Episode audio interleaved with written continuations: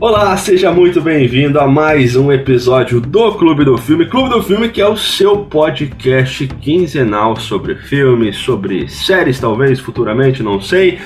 Que a gente fala sobre essa arte maravilhosa que são os filmes. No episódio de hoje, eu, Michel Martins, aqui na sua companhia, Gabriele Welter. Bom dia, boa tarde, boa noite, boa madrugada, seja lá o horário que você está nos ouvindo. E ele, Alan Castaman na escuta e na fala também daqui a pouco. A gente vai falar no episódio de hoje sobre o filme O Homem Duplicado, o filme de 2014, produzido pela produtora A24 e dirigido pelo diretor redundante essa minha frase inicial. Denis Villeneuve, diretor que eu gosto muito, filme com uma hora e meia, filme relativamente curto, e é o filme que a gente vai falar hoje aqui no nosso episódio do Clube do Filme. Deixa eu ressaltar antes para você o que, que é o Clube do Filme. Clube do Filme é justamente o nosso Clube do Filme, que é a gente indica todo final de episódio o filme que vai ser debatido no próximo episódio. Então a gente tem no período de 15 dias aí para assistir, para refletir, para estudar, talvez não estudar o filme, mas para assistir e vir aqui falar junto com você ouvinte, você que acompanha periodicamente o nosso Clube do Filme, pode ter essa experiência sim também de ouvir o episódio do podcast ir assistir o próximo filme, depois assistir o próximo episódio, ouvir o próximo episódio de podcast, assim, respectivamente. Você que está ouvindo isso daí no futuro, talvez não seja mais futuro, né? Talvez eu vou falar aqui uma data aqui, 2023. Aí você está ouvindo depois já não é mais futuro, mas enfim, a gente que está gravando é futuro. Seja muito bem-vindo a mais um episódio do Clube do Filme. Clube do Filme, o seu podcast sobre cinema. Para iniciar então o episódio de hoje, vamos trazer já a sinopse. Eu vou falar a sinopse de hoje, já que eu que fiz a indicação do filme Homem Duplicado. A sinopse a gente já tem aí como patrocinador não monetizado o site do Adoro Cinema. Então eu vou ler aqui para você. É um, Gostou? É um patrocinador não não monetizado da gente, né? É uma referência, acho que para muitas pessoas, né? Vamos começar a subir hashtag Adoro cinema menota. Sim, claro. Me ouça. Vamos para a sinopse. Um pacato professor de história descobre acidentalmente que existe um sósia seu, um ator. Que é, ele descobre isso quando ele assiste um filme. Ele vê um ator aí secundário daquele filme que está lá e ele é idêntico a ele. Então, vendo isso, ele fica encucado e ele resolve ir atrás aí do seu duplo, do seu duplicato, da sua duplicata, e acaba envolvendo aí a namorada dele, a esposa dele, vira uma trama de suspense que vai mudar a vida de diversos personagens dessa história. Vamos iniciando então? Vamos falar sobre o que aqui no início deste episódio do Clube do Filme? Bom, vamos, vamos só fazer um comentário né, a respeito da minutagem, um pouco mais, mais ou menos uh, uma hora e meia, né? Um filme relativamente é, com uma minutagem inferior ao que a maioria dos filmes é, costuma aplicar. Mas a sensação que esse filme passa é de um filme mais lento, né? Moroso. Não que seja, seja chato, mas é um filme reflexivo que você tem que ir é, tentando entender é, as partes do filme a cada cena que acontece. Eu não sei se vocês perceberam isso, né? E ele tem um tempo de, de transição, né? Eu comentava com vocês em off sobre o quanto me, me pegou a parte de ele não ter muito diálogos, e isso parece que faz o filme ficar mais lento ainda, né? Agora que o Alan trouxe esse conceito, parece que faz todo sentido. Porque ele dá muito tempo para a gente ficar imaginando, pensando, ou tentando entender que cena, às vezes, né? Porque a gente assiste muito filme que não tem ordem cronológica, o que, que veio antes, o que, que veio depois é, se está rolando alguma coisa assim, porque às vezes parece que não está fazendo muito sentido. Então, é essa, essa lentidão, esse suspense né, que tem no filme, que para mim fez, fez ele ficar quase mais aterrorizante do que A Bruxa, porque ele, ele é um filme que dá muito tempo para a gente pensar, e a nossa mente é uma loucura, né? É, e ele me passou a sensação é, de querer fazer com que o filme seja um livro, né? Porque a leitura ela é demorada, ela, ela é uma forma de degustação, né? Você degusta uma informação quando vai ler o livro, né? Degusta um conteúdo. E talvez esse ritmo de, de, das cenas do filme, das transições, muito mais lento, talvez seja para remeter ao livro que é a base do roteiro, né? Então pode ser que eu esteja viajando, mas me passou esse essa noção, né? Esse panorama. É, deixa eu já falar, você falou de livro, vou falar já aqui um pouquinho sobre quem não conhece a história de O Homem Duplicado. Ela deriva, ela vem originalmente de um livro do José Saramago, português, aclamadíssimo escritor português que faz ótimas histórias, tem ótimas ideias. E esse livro, ele, então, ele é esse livro, esse filme, ele é baseado no livro do José Saramago. É um quarteto aqui, eu gosto de ressaltar esse quarteto para mim que é maravilhoso, que é uma história do José Saramago, dirigido pelo Denis Villeneuve, que é um diretor que eu gosto muito, atuado como na atuação como ator principal o Jake Gyllenhaal, que é um ator que eu gosto muito, e claro, a produtora A24, que é uma produtora maravilhosa que investe nessas ideias malucas e nesses filmes bem autorais. E, então, para mim, não teria como dar errado esse filme, sabendo todos esses ingredientes, não teria como dar errado a prato final. Muito bem colocado. O, esse livro, o, tem outros livros do Saramago que já foram adaptados para o cinema, né? Como é o caso do ensaio sobre cegueira e tal. Mas esse o Saramago não teve a chance de avaliar, né? Porque esse foi lançado em 2014, se não me fala a memória, Michel. E, e o Saramago faleceu em, em 2010. Aliás, uh, coincidentemente ou não, Michel, você que indicou esse filme agora para essa época do ano, as comemorações do centenário do Saramago começaram agora no dia 16 de novembro, que é a data de nascimento dele, né? E seguem até 16 de novembro do ano que vem, que é o centenário mesmo, né? Ele nasceu em 1922. E vai ter uma série de programações especiais aí para divulgar a obra do Saramago, que é um escritor famosíssimo, venceu o Nobel de Literatura, enfim, mas teve um sucesso assim muito tardio na carreira. Publicou dezenas de livros. É, eu só li um até agora, infelizmente, né? Quero ler mais Saramago. É, mas e esse com certeza agora vai entrar na lista, né? Espero que eu fique com menos medo do que assistindo o filme. Controle. É tudo uma questão de controle. Toda ditadura tem uma obsessão. E é isso. A Roma antiga dava para as pessoas pão e circo. Entretinha o povo com diversão. As outras ditaduras usam outras estratégias para controlar ideias, o conhecimento. Como fazem isso? Rebaixam a educação. Eles limitam a cultura.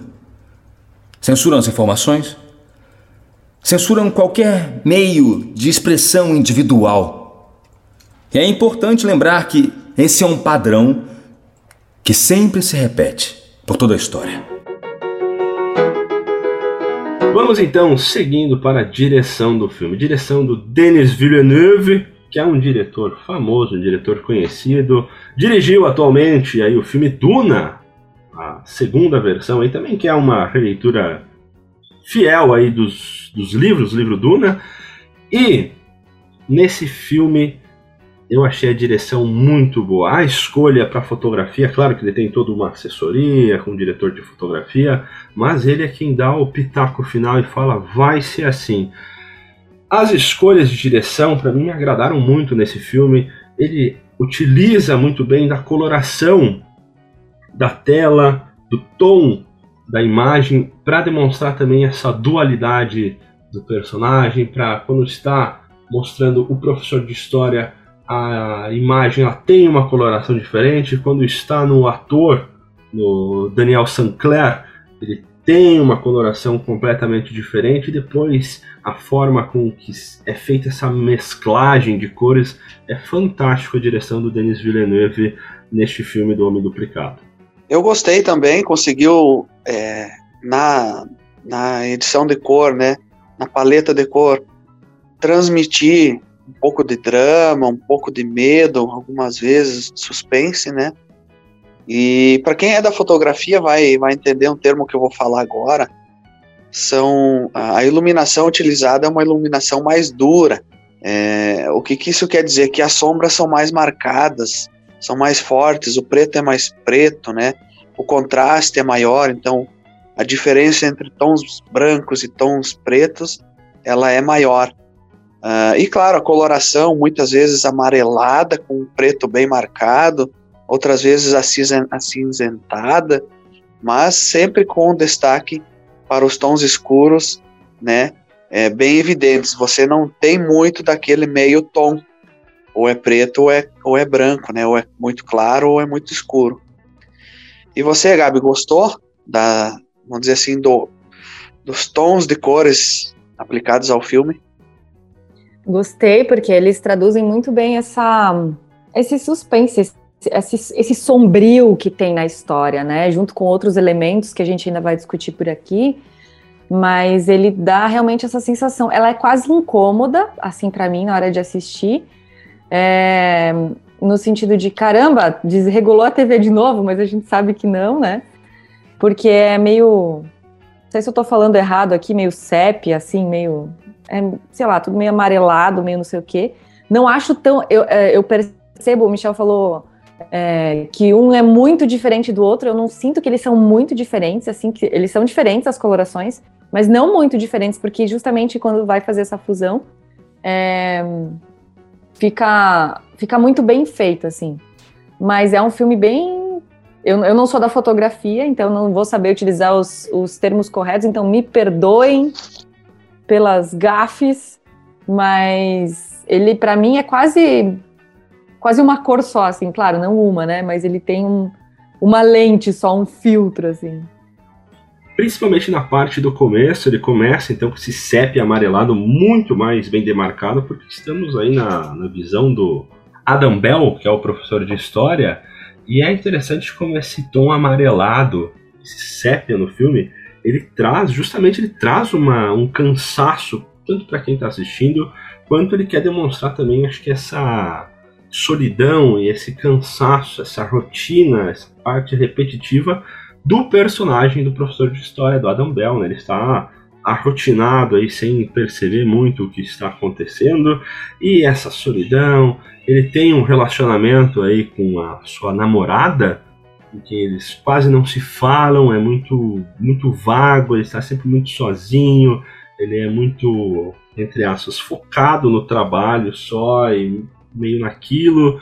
Então esse tom amarelado ele traz bastante essa sensação aí de solidão, de cansaço, de que acaba cansando também um pouquinho quando você está assistindo, né? O filme faz parecer que o filme tem muito mais que uma hora e meia, né?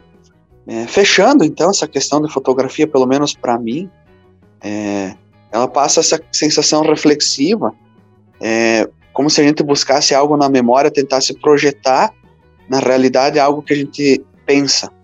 É, então, os clarões brancos que aparecem, um pouco difuso, aquele desfoque, daí volta para uma cena mais escura, dali a pouco é, vai para uma cena mais clara de novo, né? Dando essa sensação de, vamos dizer assim, indefinição, né? E o nosso pensamento nada mais é do que isso, né? Uma indefinição total. Quando a gente acha que está definido algo, logo depois muda. Ainda bem, né? Imagina se a gente pensasse do mesmo jeito a vida inteira. Vamos para as trilhas aí, Gabi? Acho que tu prestou mais atenção do que eu. Pode começar é, apresentando teus argumentos. Outro ponto que contribui para essa lentidão, suspense, enfim, do filme são as trilhas sonoras, né? Ele é um filme que tem bastante trilha, son... trilha né? Porque tem pouco diálogo, então ele preenche muito esses espaços com, com trilhas, e sempre trilhas de suspense, assim. É, não sei quais são as trilhas, os nomes das trilhas, tem uma música só lá no final mesmo, é, que é do The Walker Brothers, After the Lights Go Out. Por sinal, muito boa música, gostei dela não conhecia. É, então a, a, a, trilha sonora é mais um ponto que contribui para causar essa sensação de apreensão e de suspense na gente. Muito bem construído, assim, na, com esse objetivo, na minha avaliação. De fato, são trilhas que a, e não músicas, né? É, para preencher o silêncio. Então, é, tem filme, por exemplo, filme francês, ele vai deixar em silêncio, filme alemão vai deixar em silêncio. Mas o diretor optou por colocar alguma trilha ali para preencher esse espaço ou então complementar, né? É, mas muito bem colocado, bem é, construído, não dá destaque, mas também não passa despercebido. Outra questão da parte técnica é ele usar o que outros diretores que passaram por aqui, né? A gente já citou também, são as telas pretas, né? Para fazer alguns cortes. Então ele usa com uma, uma certa frequência também essa, essas telas pretas para separar os momentos. Acho que acaba casando aí com as trilhas de, de suspense. E toda essa lentidão, toda essa demora para acontecer, todo esse clima de suspense, ele também é muito refletido e muito bem feito pelo roteiro do filme. O roteiro ele tem umas ideias de como contar a história que é muito bem feito. Ah, acaba deixando a gente confuso em muitos pontos do filme, acaba deixando a gente angustiado, porque o filme ele começa então, com essa descoberta vale ressaltar aqui que vai ter spoiler. Todo episódio do nosso Clube do Filme tem spoilers. E aqui vai ter também uma carrada de spoilers. Então, se você não assistiu o filme, vai por sua conta e risco seguir aqui, né? Vamos lá. É uma dúvida que fica, né? Porque eu não pesquisei sobre isso, mas talvez algum de vocês tenha feito o trabalho de casa. Por que o filme ele é traduzido The Enemy, né, que seria inimigo, que é um nome que condiz bem, que está bem adequado ao filme, para O Homem Duplicado. Cara, não encontrei explicação para isso, é, mas acho que os dois nomes fazem sentido, né? Porque o homem dupli a duplicação do homem, né? Esse, esse duplo, que no começo a gente não sabe se é irmão gêmeo, se é clone, se é, né? O que que é? Uh, ele é igual ao cara, né? Então é um homem duplicado, mas ele é o inimigo do cara, porque parece que ele. No começo ele apresenta-se mais como inimigo, depois você percebe que talvez sejam os desejos ocultos, mas isso é um, um papo mais pra frente. É, então, para mim até faz um certo sentido e é muito comum eles mudarem os nomes do. Não aconteceu com o ensaio sobre cegueira, né? Mas é comum mudarem livro, eh, nomes de, de, de filme também baseados em livros. Acho que talvez até para não ter esse peso, ter liberdade de contexto, sei lá. Se for o inimigo, né? É, a primeira pergunta que se faz é quem é inimigo de quem, né? O real ou o verdadeiro? Já dando um spoiler aí do que a gente vai comentar mais adiante. É uma questão é, de identidade, né? Que a gente tem visto já em vários filmes é, e falados aqui nos podcasts. Como a gente disse antes, então, essa questão do nome, o Homem Duplicado, na verdade, ele é o nome original da obra do Saramago. Então, quando eles fizeram o filme lá canadense, estadunidense, eles colocaram, optaram por colocar o nome Enemy. Quando foi traduzido para português, ele trouxe, na verdade, o nome que é do livro do José Saramago. Então, o nome original mesmo é o Homem Duplicado e Enemy seria a, nome, a adaptação em inglês do nome deste livro. Essa dualidade, essa duplicata, já como a gente avisou dos spoilers, o filme e o roteiro ele deixa bem claro, quer dizer, não bem claro, mas ele dá muito, bate muito na tecla que na verdade é a mesma pessoa, né? Adam Bell, professor de história, ele é o ator Anthony Sinclair, Daniel Sinclair, dependendo aí qual seria, se é o nome artístico ou o nome dele de verdade. E justamente vem disso. Ele é um homem, ele é um homem duplicado por um transtorno, por alguma coisa assim, não sei, por, por esses problemas e essas fugas que ele tem que ter para o que eu acho que é o ponto principal da história que a gente já vai comentar mais para frente. E Enemy também, acho que é um nome que combina bastante porque ele é o inimigo dele mesmo, ele tem esse problema, ele não consegue para ele poder achar justificativas para as ações dele, ele acaba criando um inimigo que na verdade é ele mesmo. Enfim, acredito que os dois nomes eles têm esse propósito de falar um pouquinho sobre essa dualidade e esses problemas internos de cada pessoa, principalmente do personagem principal. Mas uh, será que o livro do Saramago foi traduzido para o idioma inglês como Enemy? Também é algo a se perguntar, né? É, eu já não sei te responder isso daí. Sobre o livro, né? Sobre a tradução do nome do livro. Aham. Bom, vamos entrando nas questões filosóficas já, o que vocês acham? Quem é o verdadeiro? Quem é o, o inimigo?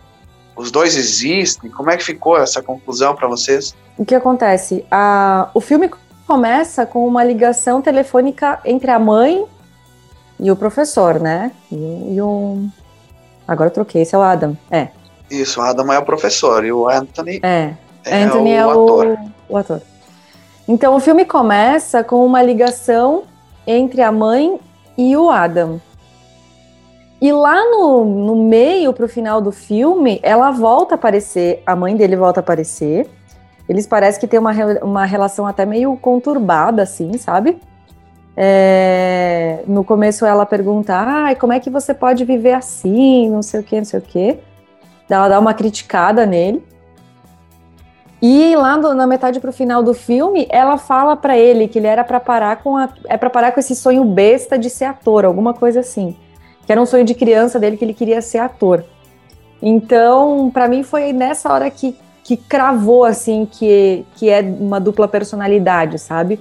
Ou pelo menos um desejo do que ele gostaria de ser e por algum motivo não pôde ser. Não necessariamente seja uma uma doença psicológica, entendeu? No sentido de uma patologia, que é uma coisa muito grave. Quantas coisas a gente mesmo não, não desejou e acabou deixando de lado por cobrança da família ou da sociedade, ou porque não era o certo, porque ter uma profissão né, formal certinha, ser professor era mais digno do que ser ator ou ser meio doido, não sei o quê. Então, essas conversas com a mãe deixam muito elas são também bem curtas, tem uma participação muito pequena da mãe no filme, mas em momentos bem cruciais, assim. Tá. E, e na tua opinião, é, qual é o verdadeiro e qual é o imaginário? Para mim, os dois são verdadeiros, porque não significa que por ser imaginário não seja verdadeiro. A nossa mente ela cria é, tudo que ela cria a gente sente de verdade. É como se, né, dizem pra gente que tem que cuidar com os pensamentos. Então, eu não sei é, quem veio antes, se é o ovo ou se é a galinha, né? Se é, veio o primeiro cara certinho que desejava ser o cara todo errado, ou vice-versa. Mas, pensando aqui, voltando um pouquinho no filme, que vai ficar bem confuso aqui a minha fala, mas tudo bem.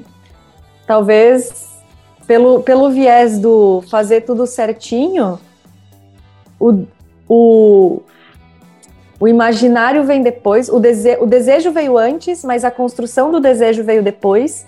E no final do filme lá, quando ele tá vestindo as roupas do Anthony, é meio que ele tá se apossando dos desejos que ele tinha, da vida que ele queria. Não sei. É um é... jeito de ver. Mas eu acho que é bem confuso. Cada um pode Não interpretar de um jeito. É, eu foi bem confuso esse filme. Eu, eu terminei ele sem conclusão alguma, né? Obviamente, buscando informações depois, a gente começa a entender um pouco mais, né? Mas o filme traz, Gabi, alguns elementos que eu percebi, e eu vou falar agora, quem sabe tu também perceba, que deixam a entender, não com 100% de certeza, mas que o ator é de fato a pessoa, né? E o professor é a, a, a imagem projetada, quem ele gostaria de ser né? Ele tenta ser um professor, porque ele já está há vários meses sem atuar, né? Ele já não é mais ator, isso dá para a gente perceber na hora que o professor, que é ele, vai buscar uma correspondência lá no escritório dos estúdios, lá com óculos escuros, tentando se disfarçar e tal, e o segurança entrega uma carta para ele. Então, se está recebendo uma carta, teoricamente é, ele deve existir, né? O ator, que é o Anthony. Uh, e aí, também tem a questão da carta com a chave, que é endereçada ao Anthony também, né? Então eu entendi que ele é um, que o, o Adam era o Anthony antes. Então ele deixou a vida de ator por um tempo e tentou ser o Adam. E nisso, a mulher grávida, né, é, do, do ator, é, tem o seu papel, mas ele já está como uma outra pessoa com outra mulher, que é aquela outra atriz lá que interpretou a Xuxana lá, a Susana, no Bastardos Inglórios. Para mim, me pareceu muito isso depois, lendo artigos e até alguns vídeos no YouTube, né? E aí a gente começa a entrar em simbologias, né? Que, que é, Adam, né? É, significa Adão, que é o recomeço, uma nova chance, né? E Anthony é o antônimo, é o contrário, o oposto. Então ele, ele como Anthony, projeta no Adam, que é um novo recomeço, algo totalmente é, oposta à vida que ele tinha. Para mim ficou entendido isso. Né? E para você, Michel? Deixa eu falar então para vocês qual foi a minha concepção do filme. Desde a primeira vez que eu assisti esse filme, ah, o filme, ele, uma coisa eu entendi muito bem dele, que o filme ele trata sobre um assunto específico que é a traição, a infidelidade. Desde o, a primeira vez que eu assisti ele, isso daí foi uma coisa que eu bati o olho e falei, hum, é sobre isso que o filme ele quer falar. Claro que na primeira vez que eu assisti, muitas questões ficaram na minha cabeça, principalmente a simbologia das aranhas, que a gente já vai falar um pouquinho sobre isso aqui na frente. Mas para mim, o que eu entendi dessa história é o seguinte: o Anthony era um ator secundário, um ator de terceira classe ali. Ele tinha sua esposa, ela engravidou, ele acabou saindo do emprego de ator e, ao mesmo tempo, ele, para manter aí um caso extraconjugal, ele acabou criando uma dupla personalidade. Não, talvez, não sei se é um, uma doença mesmo ou se é apenas uma válvula de escape dele, mas ele acaba criando este professor de história, o Adam Bell, até por ele ser ator, tem toda uma, uma facilidade de interpretar, entre aspas, outra pessoa, e com isso ele acaba tendo casos aí com a, a Shoshana, a Mary.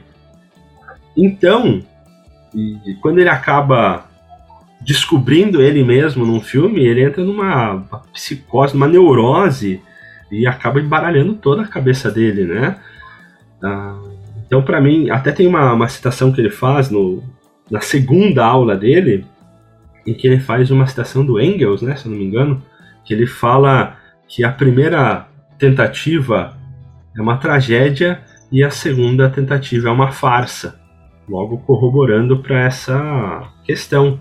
A vida dele não estava bem, ele não estava feliz, ele estava tendo dificuldades em manter um relacionamento com a esposa dele, ele estava mal no emprego dele, acabou saindo do emprego.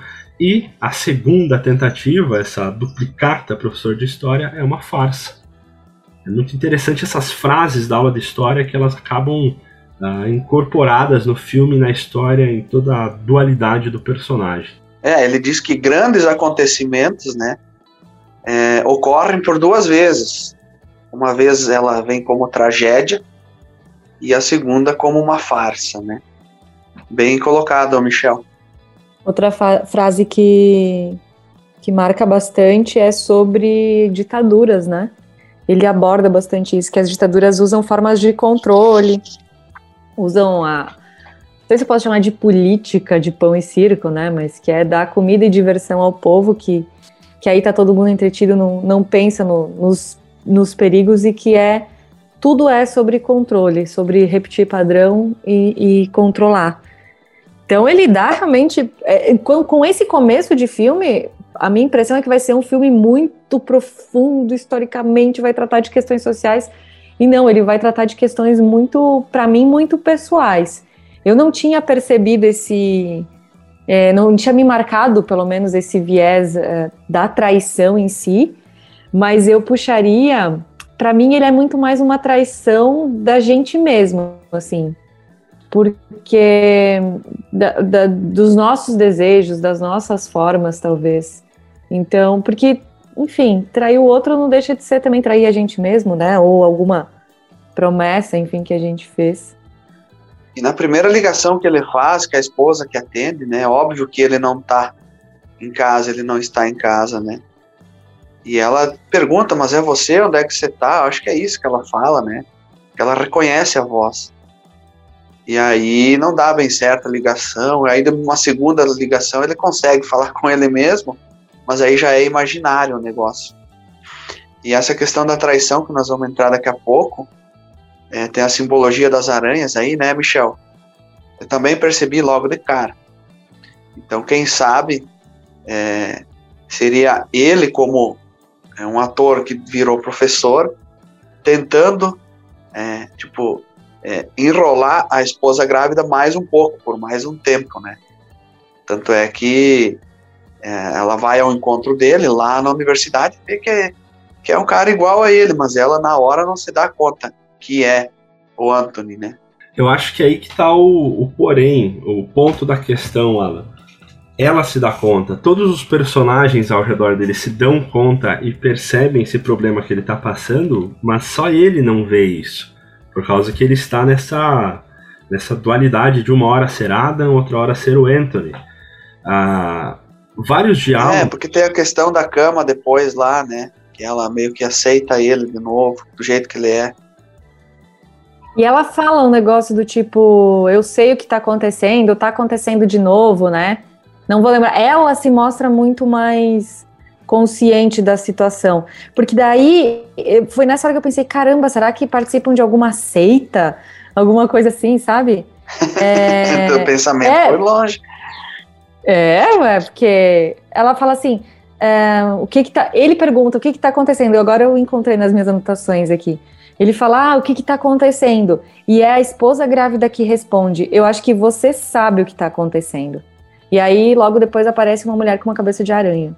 Ah, várias frases, vários diálogos no filme com o personagem Adam barra Anthony, eles expõem essa questão e deixando a gente confuso como o personagem está no momento, mas elas expõem essa questão de o personagem mesmo do Anthony barra Adam não sabe, mas os outros sabem. Tem essa questão aí que a Gabi falou, quando ele termina a ligação que ele está falando com ele mesmo, ele sai do, do banheiro e ela questiona ele. É uma mulher? É uma mulher? Foi uma mulher? É de novo? Tá acontecendo isso de novo? voltando de novo para aquele discurso do começo, falando sobre ditaduras, que durante a história o padrão se repete. Então não é a primeira vez que o Anthony está aí sendo infiel com sua esposa. Então ela questiona ele, ele fala: "Não, é um homem, era um homem, babá, é um homem". Eles discutem nesse momento. E um outro diálogo também muito interessante é quando ele vai visitar a mãe dele que primeiro deixa claro no filme, ele mostra que o Anthony gosta de mirtilo e o Adam não. E ela chega lá, entrega para ele uma taça com mirtilo, sei lá o que tem lá. E eu, e como ele chegou como Adam, ele fala: "Eu não gosto de mirtilo". E ela fala: "Você gosta sim. Come aí". fala para ele que ele gosta. E ela fala Largue ele, mão de ser um ator de quinta categoria, ela diz exato, algo assim. Fala isso, exato, pro personagem do, do Adam no momento. E ela fala também uma frase falando: você está tendo problemas com mulheres de novo, algo do gênero. O que dá a entender também que ela também sabe da condição do próprio filho de não conseguir manter um relacionamento sério, de não conseguir. Enfim, e tem que ficar arrumando esses problemas aí para a vida e para a esposa dele. E as aranhas? A minha cobra, duas aranhas, diria Raul Seixas. e as aranhas, Michel, e as aranhas? As aracnídeos, aracnídeos.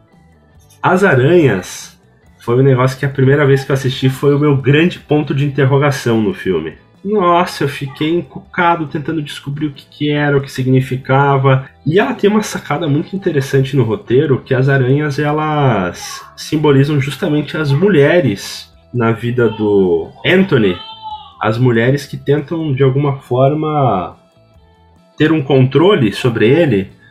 Ah, logo após que ele tem um diálogo com a mãe dele, a próxima cena, quando vai fazer a transição é mostrando a cidade e uma aranha gigantesca na cidade. Falando que justamente a mãe dele é a maior das aranhas, é quem, entre muitas aspas, quem tem mais controle sobre ele.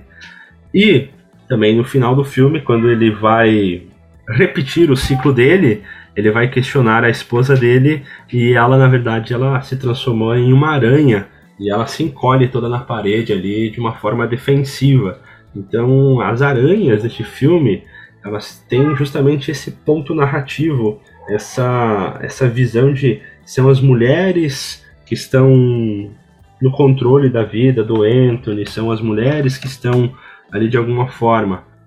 Voltando já agora do final para o início do filme, também tem uma cena de aranha em que ele está naquele clube, né, que, vai, que depois é mencionado no filme, é aquele clube privê, uh, no qual enfim, não sei, acontece um clube para maiores em que aparece uma mulher nua indo esmagar uma aranha, justamente mostrando isso.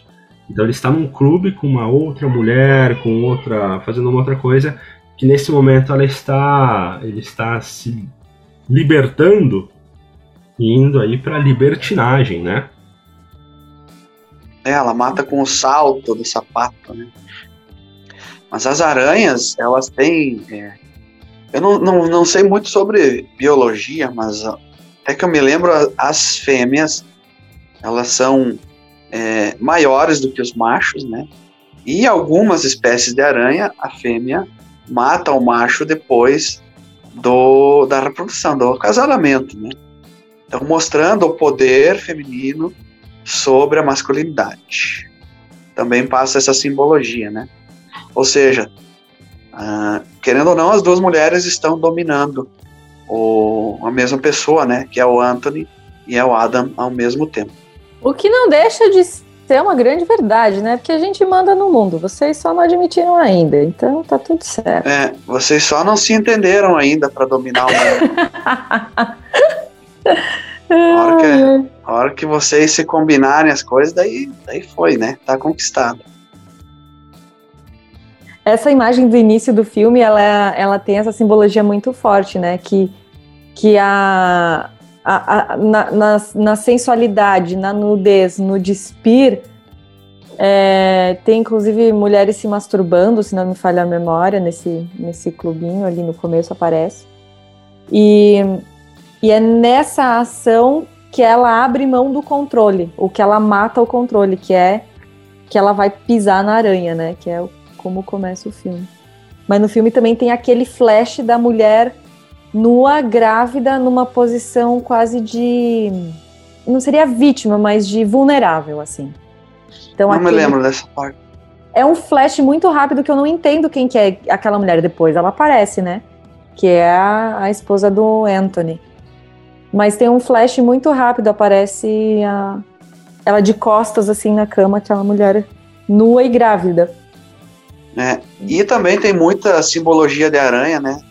É, no filme, remetendo a teias, né? Então, fios entrelaçados, o vidro estilhaçado que remete a uma teia de aranha que se expande, né? É, dando a entender que ele está numa teia e não consegue fugir das aranhas ali, que são as duas, né? A, a esposa grávida e a amante. As três, né? Porque tem a mãe também. E tem a mãe, que é a chefona, né? E eu andei pesquisando também, é, eu não sei se foi só uma referência, mas eles utilizaram, inclusive aparece no filme, uma obra de uma artista aí, que é uma aranha, não sei em que cidade que essa aranha se encontra. Eles têm essa imagem, né? E as outras aranhas que aparecem também são inspiradas nessa obra dessa artista. Interessante, eu não vi nada sobre essa obra aí. É, pode dar uma pesquisada depois lá, tu vai ver que tem uma obra de uma artista plástica, né, que é quem faz esculturas, uh, de uma aranha bem grande que está em alguma cidade, tipo o touro de Wall Street, tem uma aranha em algum lugar aí. E eles utilizaram as formas físicas dessa aranha no filme, que é aquela que está caminhando lá, sabe, por cima da cidade. É, é bem parecida com essa aranha que essa artista criou. Deixa eu falar para vocês agora de uma cena que eu gosto muito no filme, e é uma cena que ela ajuda a causar uma certa confusão. Ah, quando você começa a, a, entender que talvez o Anthony e o Adam sejam a mesma pessoa, tem uma cena dupla que acontece aparentemente ao mesmo tempo, que é do Anthony saindo com a namorada do Adam, né? E o Adam indo para casa do Anthony e assumindo o posto dele ali na casa. E daí você até questiona e fala, tá, mas. É, Vai deixar, né? É, ué, mas os caras tão um em cada lado aí, mas não era a mesma pessoa, será que é? Mas o cara. Essa cena é muito interessante porque o Adam ele vai para casa, ele fica todo esquisito e é, e é interessante ver como a esposa dele, né, a esposa do Anthony tá lá, ela vê e como ela sabe já que o que, que ele tem essa vida duplicada, ela olha com ele, tipo, observando as estranhezas que ele está fazendo, observando que ele está estranho, ela tenta mexer com ele, enfim. E eles vão dormir, e ele no meio da noite ele acorda e ele tá lá chorando lá fora e ela vai pedir para ele o que tá. Uh, e ele fala que ele não conseguia dormir, enfim, e em paralelo mostra aí a, a Xoxaná. Uh, olha, já não sai agora. eu vou chamar a menina lá de Xoxaná. Dos Bastardos Histórias. O revoar, Xoxaná. Exato, e ela, ela tá lá descobrindo, na verdade, que ele é casado e tal. E eles saem, eles discutem e acaba tendo um acidente de carro. E nesse meio tempo também, né, em paralelo, tudo vai acontecendo, a esposa dele está perdoando ele. Esse acidente de carro, ele aparece no rádio depois, mas não fala quem que se acidentou, então pode ser um acidente qualquer. Mas ele representa neste momento em que o personagem do Anthony barra Adam, a mesma pessoa, ele está aí se arrependendo de seus seus feitos errados e está terminando este outro relacionamento extraconjugal. Então está acontecendo um acidente, uma ruptura está acontecendo no qual ele abandona essa segunda identidade e volta a ser ele ali, focar na sua esposa e ela perdoa ele, enfim. É uma cena muito Mas eu tive Vai. Eu tive a impressão que ele é, em tese mata o Anthony e assume definitivamente que ele é o Adam. Sim. Essa foi a impressão que eu tive. Exato, porque ela fala para ele ainda, ah, eu quero você aqui. E ela está falando daí com o Adam, né? Ela quer o Adam, uh -huh. é o Anthony. E assim a gente conclui, né? É o final, mas mesmo, porque ele logo depois encerra seco, né? Não, na verdade, um vácuo aí. Não? Na verdade, a conclusão. Encerra com a, encerra com a mulher se transformando em aranha, né? Exato, porque daí. Uma aranha gigante que não cabe nem no banheiro. Na conclusão, ele acaba abrindo aquele envelope destinado ao Anthony lá no começo da história e nele ele encontra uma chave. Essa chave que foi mencionada pelo porteiro lá do prédio dele, que falou que eles trocaram a fechadura lá do clube e tal. Então ele, como Adam, como o cara certinho, o cara fiel, o cara que foi perdoado, ele abre essa, ele olha para essa chave e ele volta a ter um sorriso aquela, aquele sorriso do Anthony. Uh, o sorriso de Anthony. Depois do sorriso da Mona Lisa. Exato. O sorriso de Anthony. No qual automaticamente ele muda já a postura dele, olhando para a chave e questiona a Ellen, né, que é a esposa dele. Ele fala o seguinte: Você tem planos para hoje à noite? Porque eu acho que eu vou sair. E ela não responde, daí isso ele vai pro quarto. Ela está como uma aranha toda coada no quarto. Então voltando para aquele início. Os padrões na história se repetem. Ele teve o caso extraconjugal, ele teve uma dualidade, uma maluquice na cabeça dele, ele foi perdoado, ele matou o Anthony, né, para tirar essa, esse cara infiel, mas no final de, das contas ele vai voltar e vai se repetir o padrão novamente.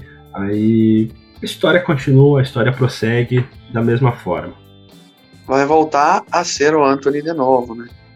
Não, essa parte da chave eu me recordo plenamente, mas ali da esposa é, se transformando em aranha, não me lembro mesmo.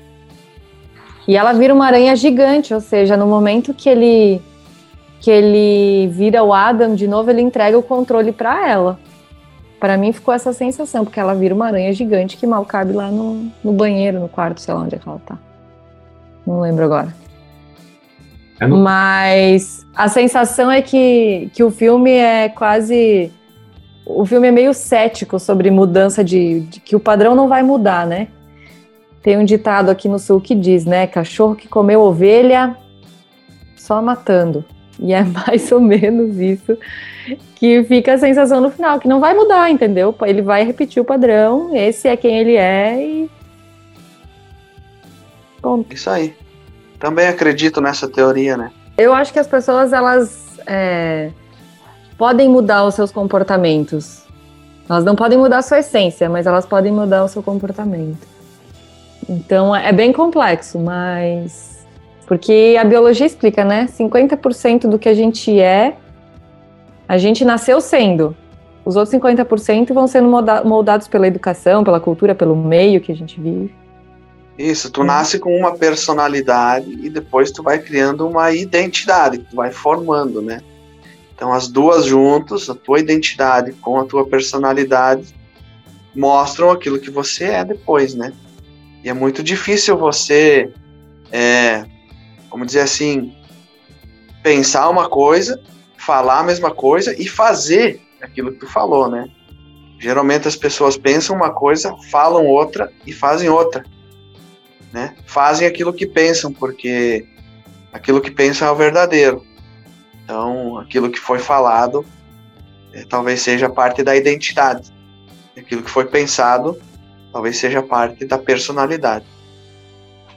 Mas eu não acredito no. Embora, né, 50% aí, segundo uma das pesquisas que eu li recentemente, de quem a gente é, a gente já nasceu sendo, eu não acredito muito na síndrome do Gabriela, né? Que é eu nasci, eu nasci assim, eu cresci assim, serei sempre assim. E que a gente pode adaptar algumas coisas, né? Então, claro que a primeira, a nossa primeira pele, a nossa primeira base sempre vai ser quem, como a gente nasceu. E não estou falando sobre a traição específica, estou falando de traços tipo a introspecção. Uma pessoa que é introspectiva por natureza, na sua personalidade, ela pode é, desenvolver, estudar, treinar. Com certeza. E, né, e, e, e, ser uma pessoa comunicativa, mas ela sempre vai precisar dos momentos mais introspectivos e de volta e com ela mesma, enfim. Aham, é, exatamente. Mas, porque não pode ser desculpa, né? Ah, não, não, eu sou. Eu nasci assim e não vou mudar. Você pode mudar uma parte. Você se entendendo que esse é o teu padrão, a partir dali você. Você molda até onde você consegue ir, cria limites também que não vão te prejudicar enquanto tua essência. Bacana. Eu lembro que eu assisti um documentário uma vez sobre como se formam os psicopatas cai neste assunto de nascer assim ou se tornar assim, que era, é o grande questionamento. Você nasce um psicopata ou você se torna um psicopata, um serial killer? E nesses estudos, no decorrer dos anos, um cara que estudou lá a mente, o cérebro humano, ele viu que todos os serial killers no qual ele estudou, eles tinham uma predisposição na formação do cérebro em que tirava um pouco a empatia dele quanto aos outros seres humanos, o que tornava ele predisposto a ser um serial killer. Logo, você pode pressupor que ah, o cara nasce então um serial killer. Aí que está o erro, porque o próprio cara que pesquisou isso, ele tem essa mesma predisposição. Então, os estudos indicam que além de nascer com uma predisposição, o cara tem que ter uma criação e algo aconteça na vida dele, culturalmente, na educação, enfim, que levam ele a ser isso também. Então acho que é uma mescla dos dois. A gente nunca é 100% nasci assim e sou assim, ou ah, eu fui ensinado a ser assim. É sempre uma junção das duas coisas que fazem aí a bomba acontecer, né? Aquela série Mind Hunter mostra um pouco disso, né? O contexto que esses serial killers cresceram e as coisas que eles sofreram, né? Essa adição de tudo um pouco. Daí nós já vamos entrar em outro assunto, né, gente? Deixa nós viajar aqui, ela.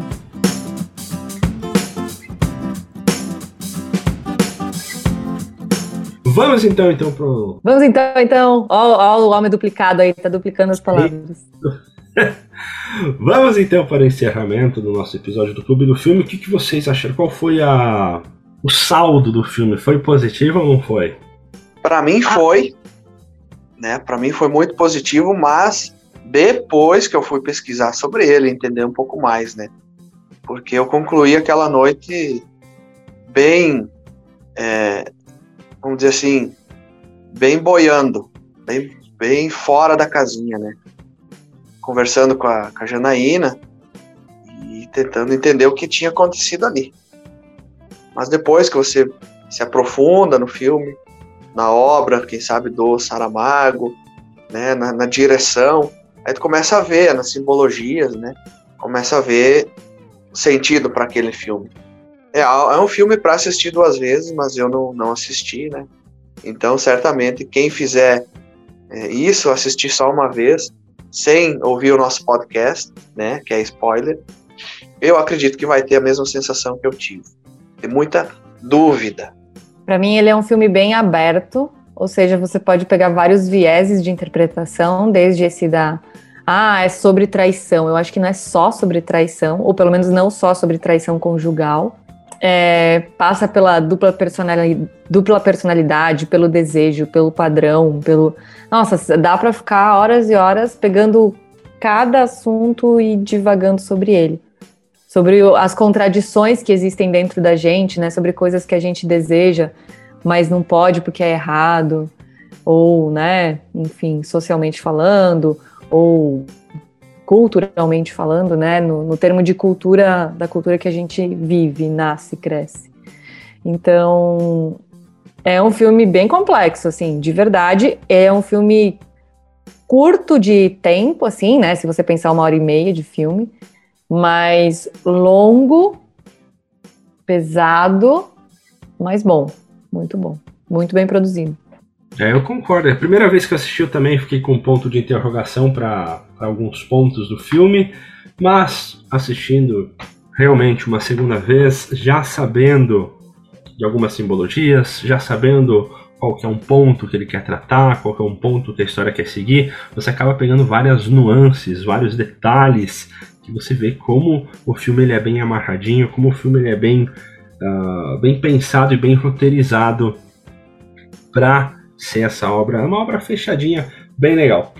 Falando sobre o livro do Saramago, eu não li o livro do Saramago, mas na internet a gente faz assim, né? A gente impõe algo que a gente não sabe como se fosse verdade. Mas, pelo que eu sei, sem saber, sem ter lido o livro do Saramago, apenas pesquisando, o livro do Saramago ele trata de uma questão um pouquinho diferente, pouquinho não, né? Pouco mais, bastante diferente do que o filme do Denis Villeneuve. Eles têm aí uh, uma ideia, eles têm uma história muito semelhante, mas o ponto central da história ela é diferente. Não vou falar aqui sobre o que se trata, porque Gabriel Welker falou que vai querer ler, enfim, você também pode estar querendo ler, e aqui a gente dá spoiler apenas dos filmes.